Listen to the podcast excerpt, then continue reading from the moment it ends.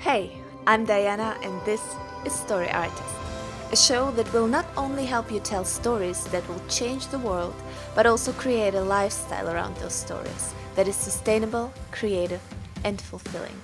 Let's be artists who impact society by both their work and their lifestyle. Ready to start the adventure of your lifetime? You're looking for your next amazing, exciting read. The book cover looks great, the description reads really interesting, so what do you do? You jump inside the Look Inside feature and start reading the first few pages. And this is where the trouble starts. Maybe the first one or two pages really don't grip you, so what do you do? You just abandon the book and go look for the next one. Or even worse, you buy this book because you kind of like the first few pages, but then by page 10 or 15, it still doesn't grip you, so you lose interest and you abandon the book. What does it mean for the author of the book? It means if he has a bad read through, he loses all his fans. And I recently read the book from David Gaughran, Read Us to Strangers to Superfans, and I really recommend this book. And what he says in the book is Kobo released some very interesting figures some time ago showing that 40% was actually a really good read through rate, and 50% was something really considered especially good, exceptional. Uh, and he argues that this can be uh, attributed to the rise of ebook, the fact that the readers are holding a device hundreds of other options, uh, and that you have like a link to the store where there are a million more books. So the choice is really abundant, and you have a lot, a lot of concurrence. What do you do? And he says fewer than half of the books tested were finished by a majority of readers. Uh, this is what the New York Times notes in the profile on Jellybooks. And he concludes the sad truth is, most readers won't finish your book. But how can we go about it? What can we do against it? How can we take the reader on a journey that he really finishes? And I think the most important thing for that are your really your first few pages. The first 15 or 20 pages are what decides about the fate of your book and the fate of your author career. Because if your readers finish your book, of course, you have to um, be really good about this book. So the middle has to shine, the ending has to shine. But first, you have to take your readers through this first 15 or 20 books so that they actually keep on reading and that they're invested into the story. And these pages can decide about the fate of your author career. So, how can we make those pages shine? Let's look at some ways.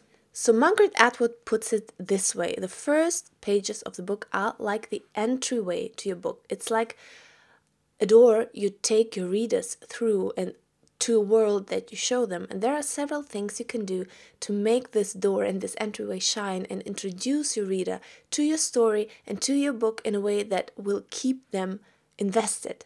So, the first one is, and you probably know this, but let me say this again jump straight into the action. Avoid lengthy um, exposition things.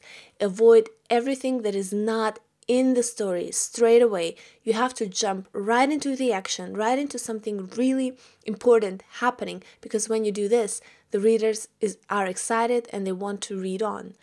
The next thing is try to place hints to the theme, but don't build in the theme like really big just yet. Just place hints. How do you do that?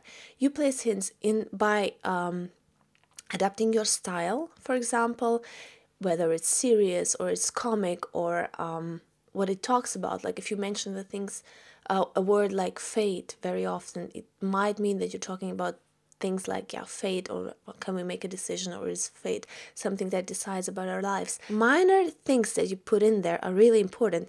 And through your voice if you write like in the first person you want to really uh, get the voice of the character and it also hints to the theme of the book. Um, yeah, so just point your reader to slightly towards the direction where your novel is heading to uh, let him know if he is interested in this particular theme and in the particular direction your book is developing to. The next one is uh, the characteristic moment, and this is a moment where you first introduce your character, your main character, or your secondary characters, but now we're talking about the main one to the reader. And this is a really important moment because um, what you want to get right on this one is that you want to make your character, your main character, straight away likable. This is so important, guys. He doesn't has, have to be good or admirable or people don't have to fall in love with him, but he has to be he has to have something that is sympathetic to the reader. Why? Because they have to care about him straight away. Um, let's say you put your main character in a situation like um, will he save the world or will he save his family? Yes, those are things we can identify with, which is really important as well. So put in stuff that people can identify with, but also why should they even care about this person? Bring in something that makes the reader like him straight away. And one of those things that I found are humor. If you bring in humor and make him humorous and maybe have him take situations in a way people admire, let's say it's a very uh, difficult situation, uh, something we would be afraid of, or something where we, we would be angry and flip out.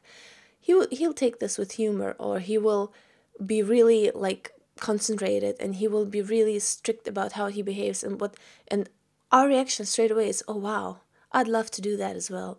I'd love to react to this kind of situation the way he did. And we start to admire him and we start to like him so this is one of the techniques you can use the next one is orientation and this is really important so you have to help your reader be oriented in the world you build. You should avoid putting in lengthy descriptions because you want to be inside the action, but avoid putting in lots of names. For example, if you introduce your reader to a fantasy world or a futuristic world, don't introduce lots of names that people don't know, lots of, uh, yeah, just words that people don't know. Make sure that you introduce them one by one and make them and make them invested into the book first before you throw this pile of uh, world building unto them. Just let them see and glimpse the world and know when they are, so which time and where they are. Is it, is it future, past, present, which country, um, and so on. So that they are oriented, that they're not uh, confused, but also don't throw this pile of words and um, names upon them. One of those is also mystery. I love if I read something where the author promises something to me, which is, and this is what Dan Brown says in his masterclass um, I promise the reader that there are all these questions that I put into the exposition, into the first parts of my story, but I promise that I will answer those questions. I promise that if I set up something, I will deliver the payoff at some point. And these are the promises that you have to make and you have to raise questions. You have to raise mystery to the reader. Okay why is this, why is this happening? How could this be? Uh, this is impossible. How could that be? So when they read they actually want those questions answered. Um, yeah promise the reader an enticing exciting ride once they start reading your novel Another one is style. So give them a glimpse of your style and especially of the atmosphere of the whole book. Um, and try to also hit or uh, yeah hit the atmosphere of your genre. So is it romance? Is it dystopia? Is it fantasy? Uh, the atmosphere is different from genre to genre. So try to uh, adapt your style to the genre and let the readers know okay this is the genre. And they when they are readers that like the genre they at once will feel at home with your style and in your book because of the words you choose and because of the atmosphere you create. And the last one is cliffhangers. And this is actually what um, R.L. Stine recommends. Um, leave them hanging. Leave your readers hanging especially in the first chapter in the first few pages or when you end your first chapter, leave them hanging so that they want to know, oh wow, I need to read the second chapter in order to know what happens. This is how you want to end your first chapter. And ideally, try to end every chapter this way, but don't uh, yeah, don't use this technique too much or too strongly. But when it comes to the first one, the first pages, the first chapter, the entryway to your novel, you really want to leave them hanging so that they read on, that they buy this book, and that they start reading the book so that you beat this horrible 60% mark of people not reading the book. So I hope you enjoyed it and we can beat this 60% together.